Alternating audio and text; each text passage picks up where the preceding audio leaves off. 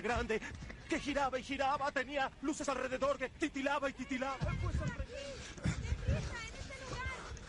Por aquí. ¡Es increíble! ¡Están detrás de los árboles! ¡Apúrense! ¡Vamos! Un metro, tienen los ojos enormes y son rápidos. ¡Traigan la cámara! ¡Vengan! ¡En la casa! ¡Están en la casa! ¡Los he visto! ¡Los vi! Por ahí, es por ahí. Es cruzando la cerca. Muy bien. Cuidado. Con cuidado. Procura no caerte. Eso es. Despacio. Vamos. Oh, Dios mío. Silencio. Eso es. Esto es maravilloso. Están aquí. Prepárese para vivirlo como si estuviera allí. Infinito OVNI. Todos los sábados. Por infinito.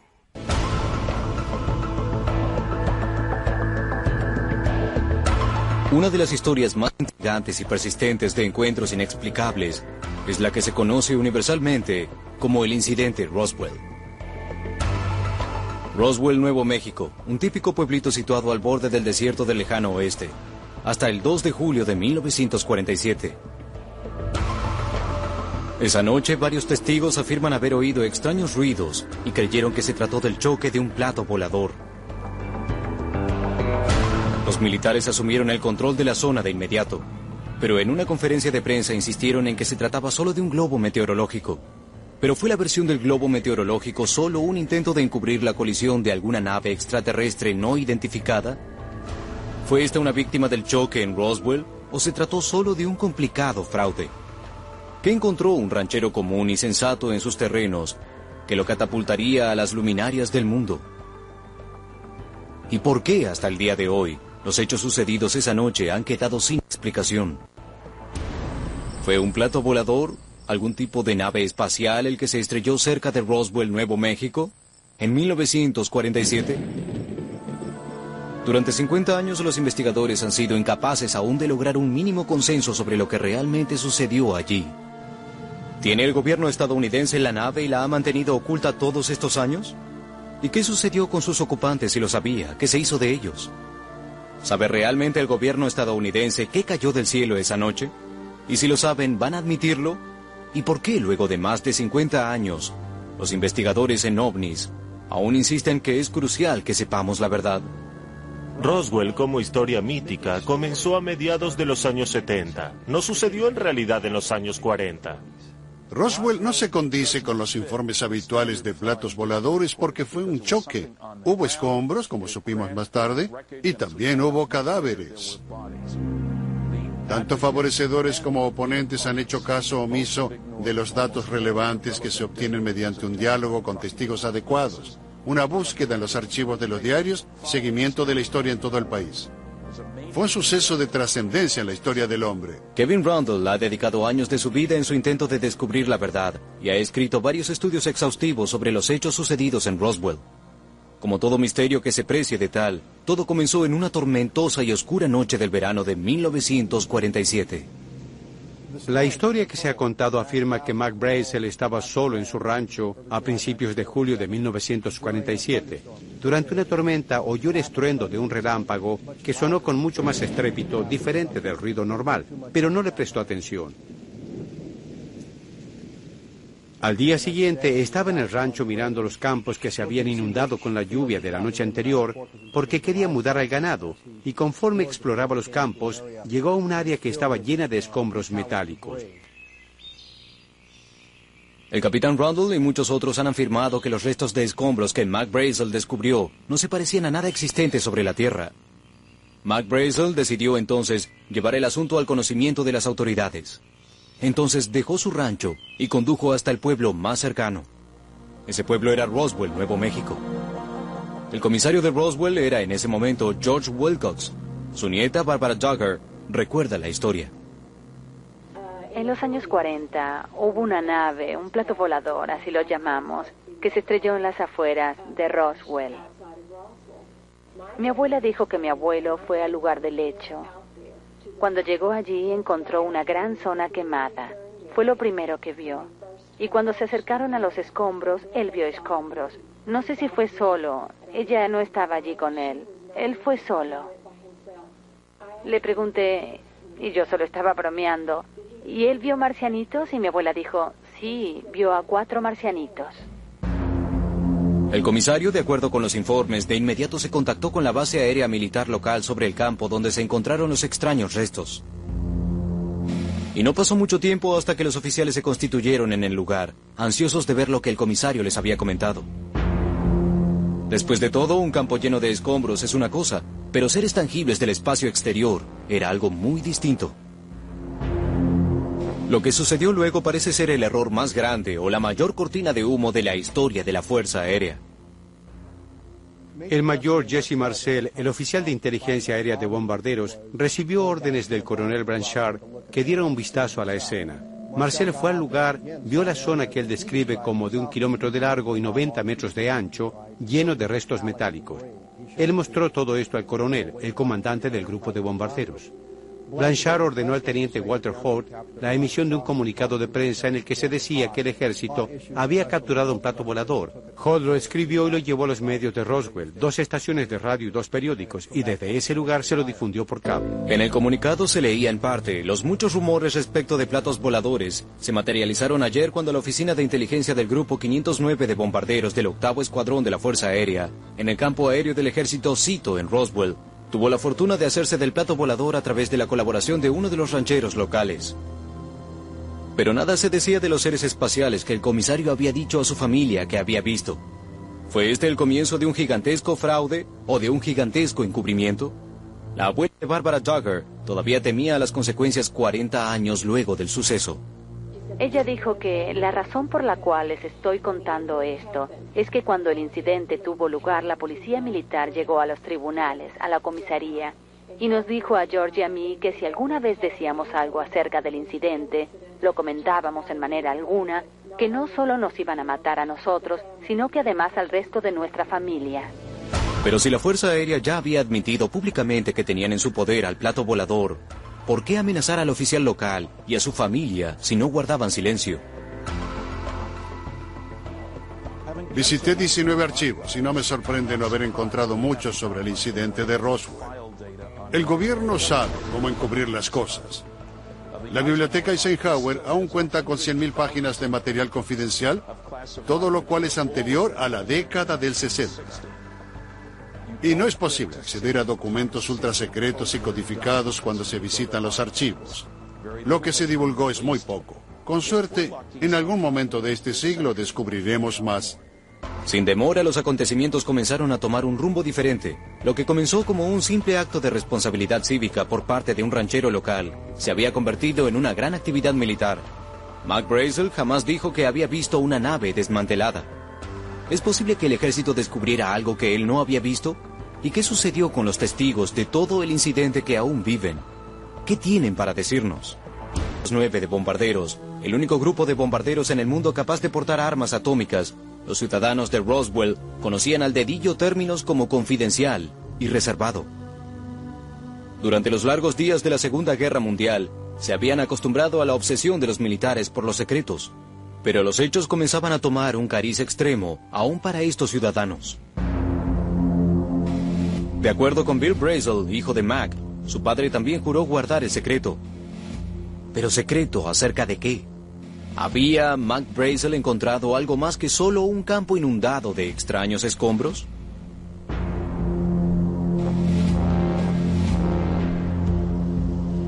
En este punto, el incidente de Roswell se convierte en toda una serie de diferentes misterios que se contradicen y superponen. Porque si el coronel Blanchard admitió que tenía un plato volador más o menos intacto, era claro que tenían algo más que solo los restos de metal informados por Bracer.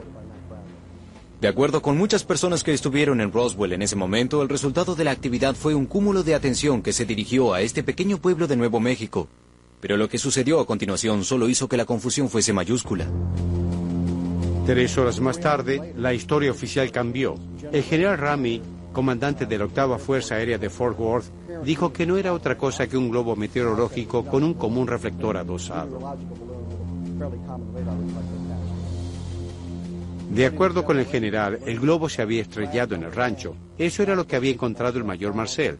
Había tenido una reacción exagerada en la convicción de que había encontrado un plato volador. Era solo un globo meteorológico con su reflector con radar. ¿Es posible que esta fotografía sea un fraude total? Aquí oiremos lo que el oficial que se encuentra a la derecha, el general Thomas Dubose, tuvo que decir sobre el comunicado de prensa de la Fuerza Aérea que decía que se trataba de un globo meteorológico.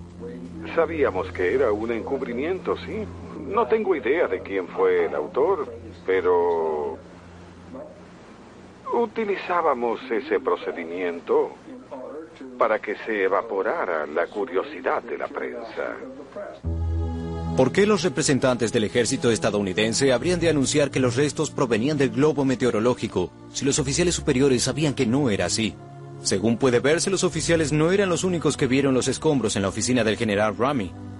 Los investigadores de estos encuentros del tercer tipo mostraron a un fotógrafo civil que no solo vio los restos que trajo el mayor Marcel, él los fotografió. El 8 de julio de 1947, yo trabajaba como periodista del periódico Fort Worth Stars Telegram. También era fotógrafo suplente allí. Esa tarde mi jefe vino y me dijo, ve a la oficina del general Ramey. Han traído un plato volador de Roswell y necesitamos fotos de él. Y apresúrate porque estamos casi en el vencimiento con la costa este. Entonces me apresuré a llegar a la oficina del general Ramey, y cuando llegué, el general ya no estaba, pero se lo esperaba de regreso de un momento a otro. Eso me dio una oportunidad de acomodar parte de los escombros que vi allí en el suelo para que se vieran mejor en las fotografías. Recuerdo que el olor era a quemado, muy fuerte, y el conjunto no era muy fotogénico, que digamos. Entonces, en mi frustración, traté de ubicar algo mejor. Y en ese momento el general regresó. Vino hacia mí, se inclinó sobre el material y comenzó a examinarlo. Y cuando hoy en día miramos las fotografías, vemos varios paquetes de material que no fueron abiertos. Así que no se había revisado todo en ese momento. Cuando el general comenzó a examinar los escombros, le pregunté, ¿qué es esto, general? Él se encogió de hombros y dijo, no tengo la menor idea, y prosiguió con su revisación buscando el material con gran afán. Mientras yo tomaba las fotografías, él tenía un trozo de papel en su mano y lo movía con su mano. Y en las diferentes fotografías, incidía mover el papel que tenía en su mano. Finalmente, en la última fotografía, él salió leyendo el mensaje que tenía en su mano. Desde ese momento, desde el momento en que me fui, yo era la única persona que estaba allí, el único civil que se encontraba allí, el único fotógrafo y el único medio. Y desde ese momento en adelante, este material no ha sido visto por nadie y quedó guardado bajo siete llaves en algún lugar desde entonces. ¿Por qué pienso que la escena del accidente cambió en forma drástica y se modificaron las actitudes? Creo que se debió al mensaje que recibió el general justo cuando entraba en aquella habitación, lo que cambió la forma de ver las cosas en ese momento. Luego de dos años de estudio, el equipo de interpretación de fotos de Roswell, llamado RPIT, ha logrado interesantes observaciones sobre la base del mensaje de Raimi. En primer lugar, menciona a las víctimas de la colisión enviadas a Fort Worth. En segundo lugar, habla sobre el hallazgo del plato volador de Roswell. En tercer lugar, lo que se necesita en el emplazamiento de Roswell. Y finalmente, habla sobre la necesidad de explicarlo como un globo meteorológico. Tal vez Brace le encontró un globo, pero el problema con este globo es que no logra explicar los otros testimonios y no explica la existencia de escombros. El éxito de Roswell y todo lo que lo rodea es increíblemente complejo, y sin el análisis detallado y minucioso que he realizado en los últimos años, es prácticamente imposible comprenderlo. Después de toda esta investigación, estoy convencido de que el así llamado misterio de Roswell ha quedado resuelto. No tenía nada que ver en absoluto con el choque de una nave extraterrestre o de su rescate por parte de los militares. ¿Ha quedado resuelto el misterio después de tanto tiempo? No, aún no. Otro libro, el día después de Roswell, fue publicado en 1997. Su autor, el coronel Philip Corso, lo considera desde una nueva perspectiva. Corso trabajó en el Pentágono durante varios años y fue asesor de seguridad durante el gobierno de Eisenhower. Él es el testigo más creíble que se atrevió a hablar. Algo hay allá arriba que vuela sobre nuestras cabezas y que se encuentra más allá de nuestras capacidades técnicas. No tenemos dispositivo alguno que viaje entre 5 y 7 mil kilómetros por hora. Jesse Marcel Jr., hijo del oficial de inteligencia que examinó en primer lugar el campo con los escombros, ha realizado asombrosas declaraciones que tienen relación con esos restos que él recuerda de su infancia. El mayor Marcel trajo parte de este material a su casa. Luego regresó todo ese material al campo militar de Roswell. Yo lo recolecté del sitio montañoso. Lo que diferencia ese hecho de todo lo demás que yo había visto hasta ese entonces o a partir de ese momento son las marcas en partes de esos restos. En los miembros estructurales de la viga en L había una inscripción extraña. Recuerdo que en ese momento yo pensaba que era como un jeroglífico, pero no lo era en verdad. Eran más bien formas geométricas y símbolos. Estas marcas llamaron la atención de muchos investigadores de Roswell y se emprendió una tarea con resultados parciales. Un nativo norteamericano tradujo los jeroglíficos que decían, las guerreras mujeres están listas y preparadas. Otra versión de la traducción efectuada por una persona oriunda del Mediterráneo dijo que los caracteres eran una variante del griego antiguo. La traducción, de acuerdo con esta persona, era libertad. Un fragmento de una palabra es muy poco para justificar conclusiones sobre ella, pero las preguntas formuladas por la idea de que esos jeroglíficos son palabras nos dejan pasmados. ¿Y por qué o cómo podría una cultura alienígena utilizar el griego antiguo en la construcción de su nave? ¿Podría esto significar que existe, en verdad, un lenguaje universal?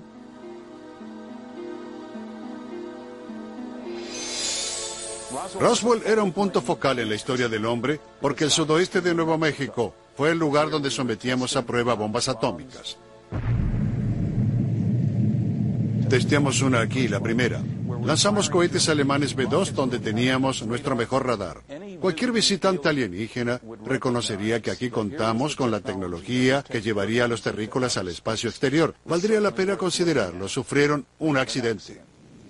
Aún así, la explicación del globo meteorológico estaba muy cerca de lo que conocemos hoy como el incidente Roswell, pero habrían de suscitarse todavía nuevos descubrimientos. Una de las cosas que mantienen viva la historia de Roswell aún hoy es la narración que nos cuenta este hombre, Grady Barnett, un ingeniero civil habitante de Roswell en ese momento. Grady Barnett le dijo a su amigo Bern Maltese lo que él había visto en esa tarde de julio.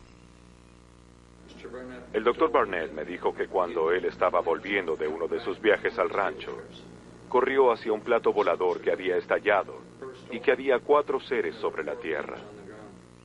Cuatro alienígenas y una nave espacial, casi intacta. La cantidad de seres coincide exactamente con lo que el comisario George Wilcox dijo haber encontrado.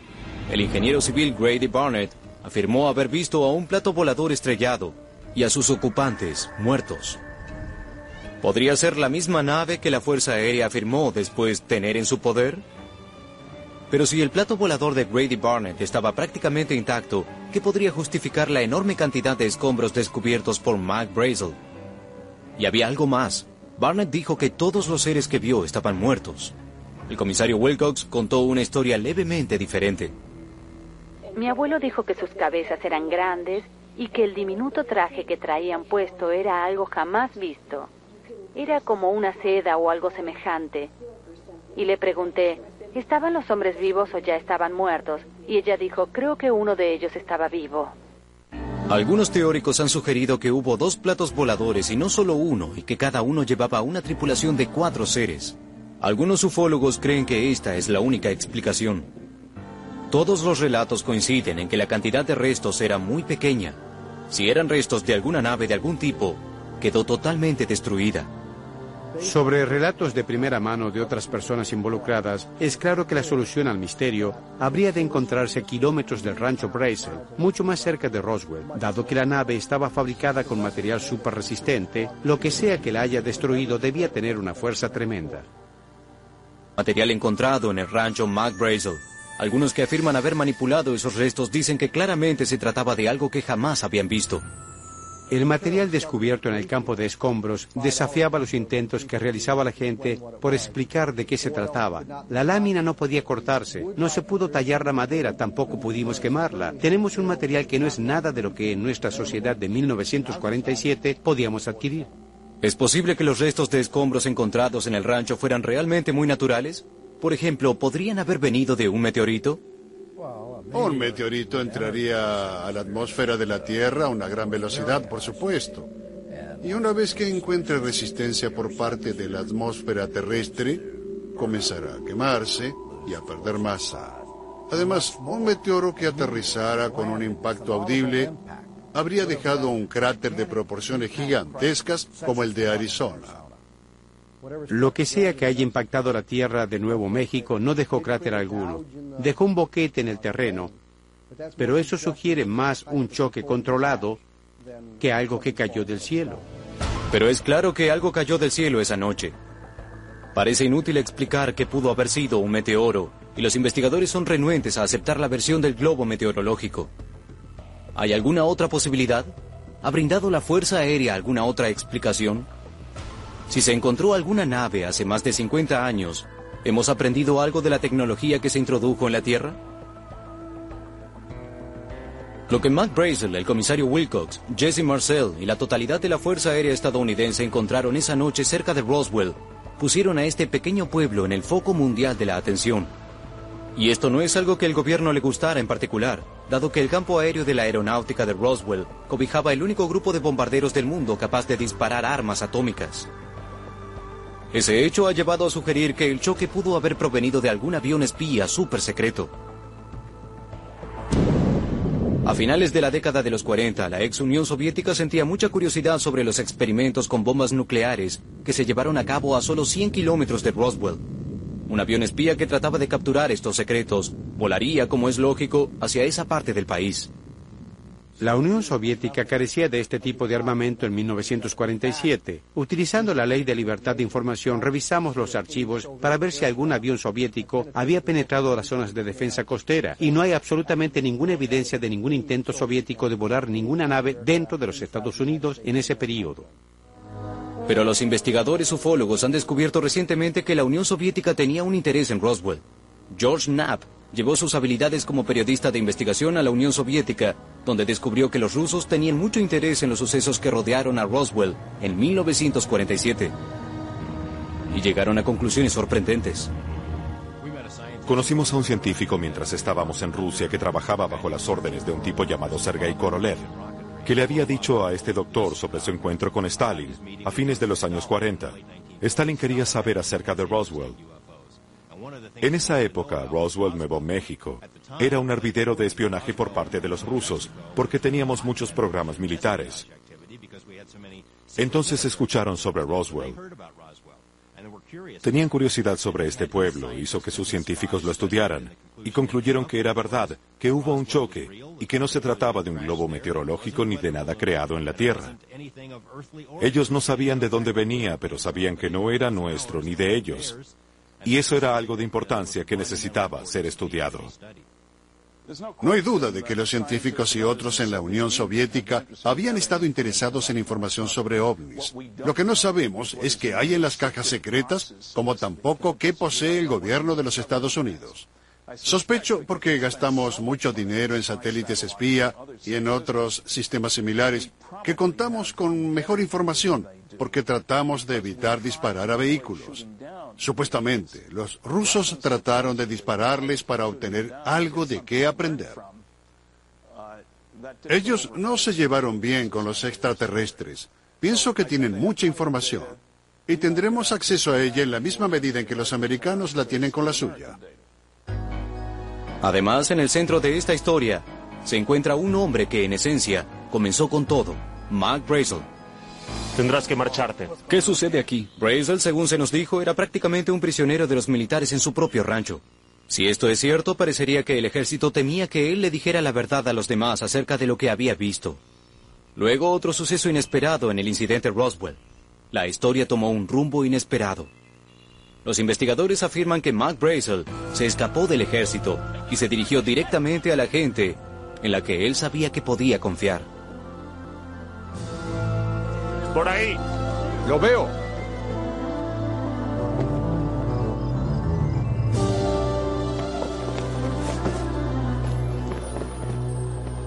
Sus amigos de la estación de radio KGFL en Roswell dirían posteriormente cómo escondieron a Brazel en casa de uno de ellos.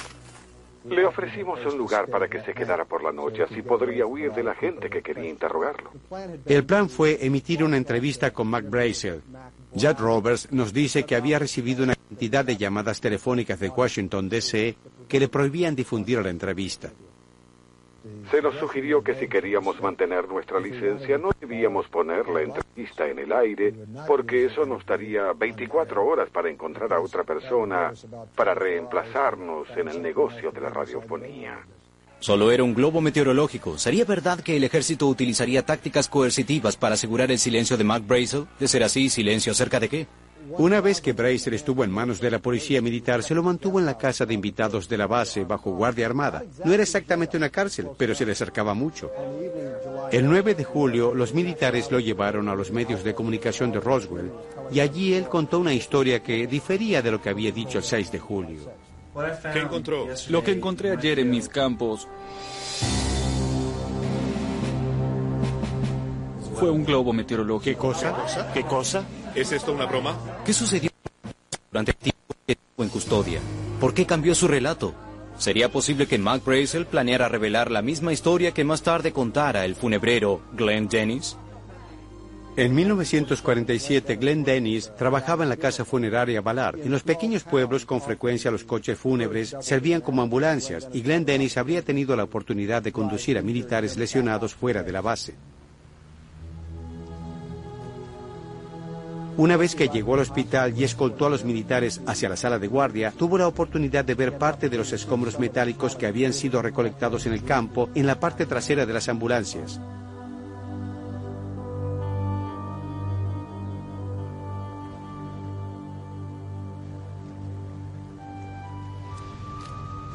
Esto es propiedad privada. Yo dije, parece como si hubieran sufrido un choque. Y agregué, veo algunos escombros en las ambulancias. Y fue entonces que tal vez me metí en problemas. Hey, ¿qué tiene allí?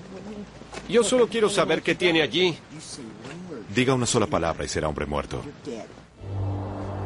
Se le dijo a Glenn que si alguna vez hablaba acerca de esto, si llegaba al pueblo y le decía a sus amigos sobre esto, sería hombre muerto.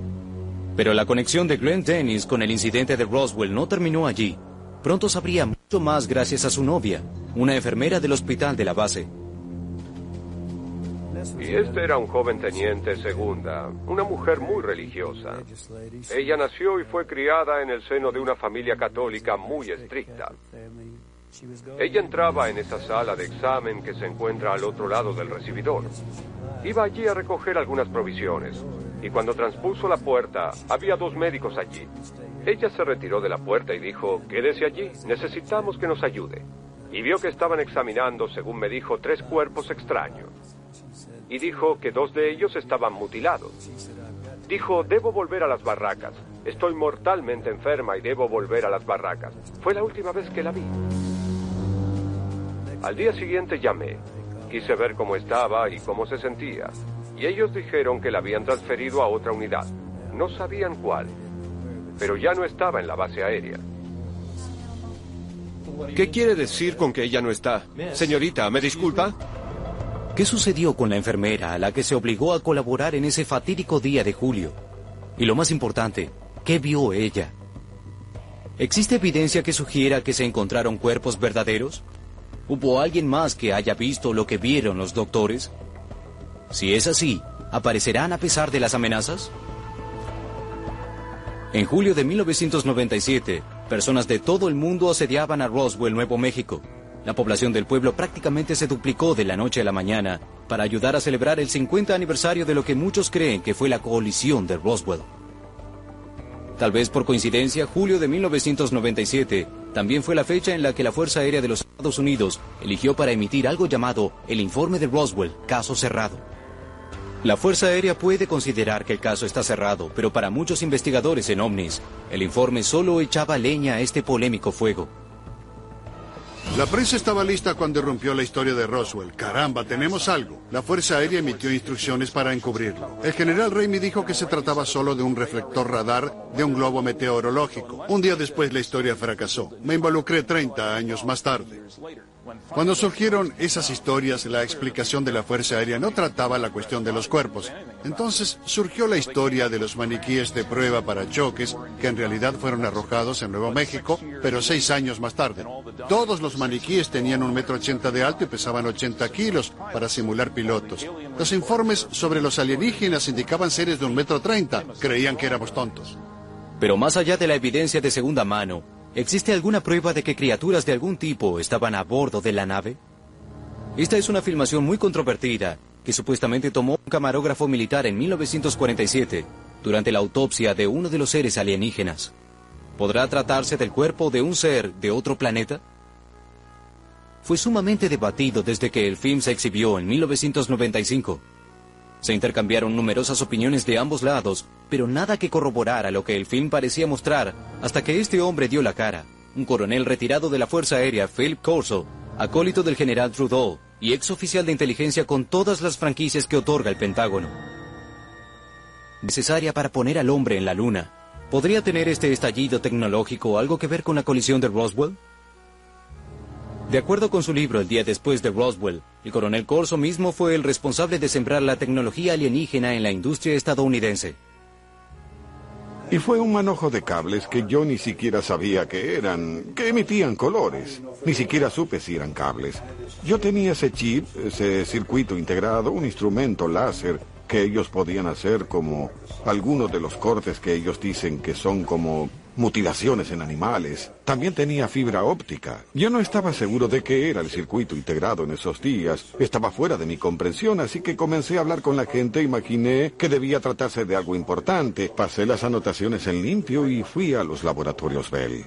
Habiendo trabajado en investigación industrial avanzada y en programas de desarrollo durante muchos años bajo seguridad, Creo que puede que hayamos aprendido de una gran cantidad de platos voladores, pero no creo que eso explique el surgimiento avasallante de la nueva tecnología. Si le dieran a Cristóbal Colón un submarino nuclear, él no podría haber construido otro. Si los alienígenas estaban mil o diez mil o cien mil años más adelantados que nosotros, no nos será sencillo copiar su tecnología. Pero las credenciales del coronel Corso eran impecables, al punto tal que no fue sino hasta después de su muerte que los críticos destrozaron su libro. Sin embargo, por sorprendentes que sean sus revelaciones respecto de la tecnología, fueron sus acertos sobre Roswell 50 años luego de los hechos, los que pusieron bajo una nueva perspectiva a la colisión, el rescate de los cuerpos y el fin de la autopsia. Me enteré del choque en Roswell cuando estaba estacionado en Fort Riley, Kansas. Yo era el oficial de guardia esa noche, es decir, estaba a cargo de la seguridad de toda el área, incluyendo la inspección de los guardias, cada lugar en el que estaban. Entonces, eh, di una vuelta cerca de las dos o tres de la madrugada en el área veterinaria porque teníamos caballos en Fort Riley. Y uno de los sargentos que yo conocía era el sargento de guardia, y yo solía jugar bolos con él. Le dije, sargento, ¿cómo va todo? Me dijeron en el cuartel central que esta área era muy segura. Él respondió, sí, vamos, coronel, quiero mostrarle algo. Así que me llevó a la parte de atrás de la habitación y había cuatro cajas. Parecían cajas.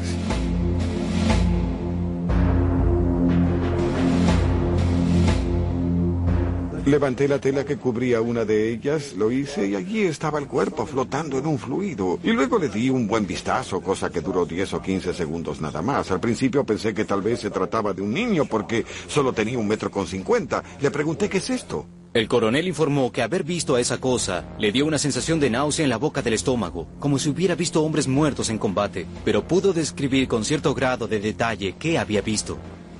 El pecho era pequeño y la piel lucía grisácea. Y luego su cabeza era grande en proporción al cuerpo. No muy grande, solo un poco. Y los ojos eran rasgados. Y tenían una mitad de filamento. Teníamos a un hombre perteneciente a la comunidad de inteligencia que admitió que no solo los militares tenían cuerpos alienígenas, sino que además los había visto pero habrían de pasar 14 años antes de que la significación de lo que había visto se le hiciera patente. Sus revelaciones más estremecedoras estarían aún por llegar. y recibí los informes de la autopsia que fue realizada en Walter Reed, en el laboratorio que financiamos en Walter Reed. Y cuando lo leí coincidía con lo que había visto en Fort Riley 14 años atrás. La totalidad de la autopsia era similar a lo que había visto. Si hemos de creerle al coronel, esos extraños seres no solo estuvieron en Roswell, sino también en el Hospital Militar Walter Reed. Pero ¿qué sucedió con el muy polémico film? ¿Podría el coronel arrojar alguna luz sobre su autenticidad? Bien, algo de verdad había en él porque quitaron un párpado y nadie sabía acerca de ese párpado. Este atraía la luz, por lo cual podían ver en lo oscuro.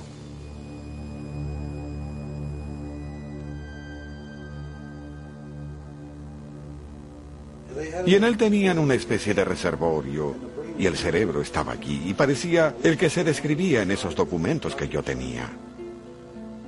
¿Es posible que el coronel Corso nos haya dado finalmente las pistas que necesitamos para confirmar lo que en verdad sucedió como resultado del incidente de Roswell? Independientemente de lo que uno pueda creer acerca de Roswell, no creo que exista discrepancia. Es importante documentar la verdad de cada una de sus instancias. Lamentablemente el libro del coronel Corso, el día después de Roswell, no documenta la verdad. Es una colección de verdades a medias, mentiras y fantasías. Lisa y llanamente es solo un fraude. Según parece, nada acerca de Roswell queda exento del debate. Pero si esta es la solución real a todo el misterio de Roswell, lamentablemente solo plantea otras preguntas igualmente perturbadoras. ¿Hubo dos platos voladores o solo uno que se rompió en pedazos? ¿Dónde están ahora esos restos? Y si los pilotos alienígenas realmente fueron retirados del sitio del desastre, ¿qué se hizo de ellos? Sappho Henderson contrajo matrimonio con un piloto de la Fuerza Aérea que se dirigía por entonces a Roswell, quien compartió su secreto con ella. Y él dijo, bien, creo que está apareciendo en el diario lo que puedo decirte acerca de ello. He querido decírtelo por años. Él dijo, quiero que leas este artículo porque es una historia verídica. Y no solo sé que es verdad, sino que soy el piloto que sobrevoló el desastre de Lovney hacia Dayton, Ohio. Hubo un hombre, Papi Henderson, un destacado piloto de la base, que le comentó a un colega un dentista con quien compartían un gran interés en materiales, que tenía un trozo de los restos. Él se lo mostró, pero no se lo dio lamentablemente. Algunas otras personas conectadas con Papi también vieron esa pieza. Si una persona tenía una muestra de los restos, también otros las tendrían. Eso es lo que estamos buscando. Se trató de pruebas incontrovertibles de la vida extraterrestre cuidadosamente transportada a Dayton, Ohio. ¿Es el incidente de Roswell realmente un caso cerrado, tal como lo sugiere la Fuerza Aérea? ¿Ha producido toda esta controversia y la investigación alguna conclusión en limpio? Llegamos a la conclusión de que esas criaturas, lo que sea que hayan sido, estaban acostumbradas a viajar en el espacio. Y luego, gracias al trabajo que hicimos, descubrimos que esto estaba integrado al plato volador, porque la mayor parte de las fallas al construir platos voladores estaban en el sistema de dirección. Esta criatura también era el sistema de dirección, parte integrante del motor. Estos son supuestamente paneles de control de la nave alienígena. ¿Son estas impresiones con la forma de las manos alienígenas el medio por el cual los seres se conectaron con la nave y formaron parte del motor? Sabemos lo que sucedió para darnos cuenta de que el gobierno recolectó todo. Patrullaron el área, recolectaron la nave y también los cuerpos. Se llevaron todo. La mejor evidencia es que la nave espacial y los cuerpos fueron recolectados en el hangar 84 del campo aéreo militar de Roswell y que fueron enviados a bases de todo el país. Sabemos que la autopsia preliminar se llevó a cabo en el hospital de la base. La enfermera que Glenn Dennis conoció dijo que había visto tres cuerpos dentro del hospital de la base. Entonces sabemos que tres de ellos estuvieron en algún momento en el hospital. Contamos con una gran cantidad de personas, muchas de las cuales no se conocen entre sí, que cuentan la misma historia en rasgos generales desde puntos de vista diferentes, desde Mac Brazel hasta los hombres como el mayor Edwin Easley, que estuvo en el lugar del impacto contando una historia que encaja perfectamente. Si se tratara de un fraude, no tendríamos que corroborar los testimonios que han sido ofrecidos por estas personas. ¿Es posible que finalmente aparezca una grieta en esta armadura de silencio que ha protegido a la narración del globo meteorológico todos estos años? 53 años más tarde, y contando con el beneficio de una cierta cantidad de exámenes, creo que el material, los restos de escombros que fotografié y las seis fotografías que tomé contenían la ilustración de la verdad. El escombro auténtico que fue traído de Roswell no era de un globo meteorológico, sino que eran escombros auténticos. No hay duda de que existe una relación entre los avistamientos de ovnis que condujeron a la colisión de Roswell y dicha colisión. En los tres días que precedieron al choque, se produjeron 88 avistamientos de naves en 24 estados. Y el 4 de julio de 1947, se estima que más de 10 millones de estadounidenses vieron platos voladores. La explicación más simple acerca de las miles de denuncias de platos voladores de todo el mundo es que el planeta estaba siendo visitado por naves extraterrestres controladas inteligentemente. La mayoría de los avistamientos puede ser explicada. Lo que preocupa es lo que no puede ser explicado, y hay cantidad de ellos en cada estudio de escala científica. Cientos de personas estaban conectadas, sean testigos directos o indirectos del suceso de Roswell. ¿Lo convierte esto en realidad? No. En primer lugar, las cantidades crecían a lo largo de las décadas. Más y más personas dicen unas a otras que ellas estuvieron en el lugar cuando si lo analizamos un poco no estuvieron de ninguna manera. Pero el hecho es que no importa cuántas personas dijeron que estuvieron allí. Es preciso contar con más que declaraciones de testigos. Hace falta tener algún tipo de evidencia corroborativa. Y hasta que la tengamos voy a seguir siendo escéptico. El misterio del incidente de Roswell parece ser algo que quedará sin explicación. Este rompecabezas sigue intrigándonos y atrapa nuestra imaginación en modos siempre diferentes. En este preciso momento, el Museo Internacional y Centro de Investigación OVNI en Roswell ofrece hasta un millón de dólares estadounidenses por la primera pieza de escombro verificada científicamente del choque de 1947 de la nave espacial. Para quienes afirman haber sido testigos de lo que haya sucedido en Roswell, el suceso de julio de 1947 jamás podrá ser olvidado. Pero hasta que alguien cobre ese millón de dólares o salga a la luz más evidencia, lo que realmente sucedió en Roswell deberá seguir siendo un encuentro con lo inexplicable.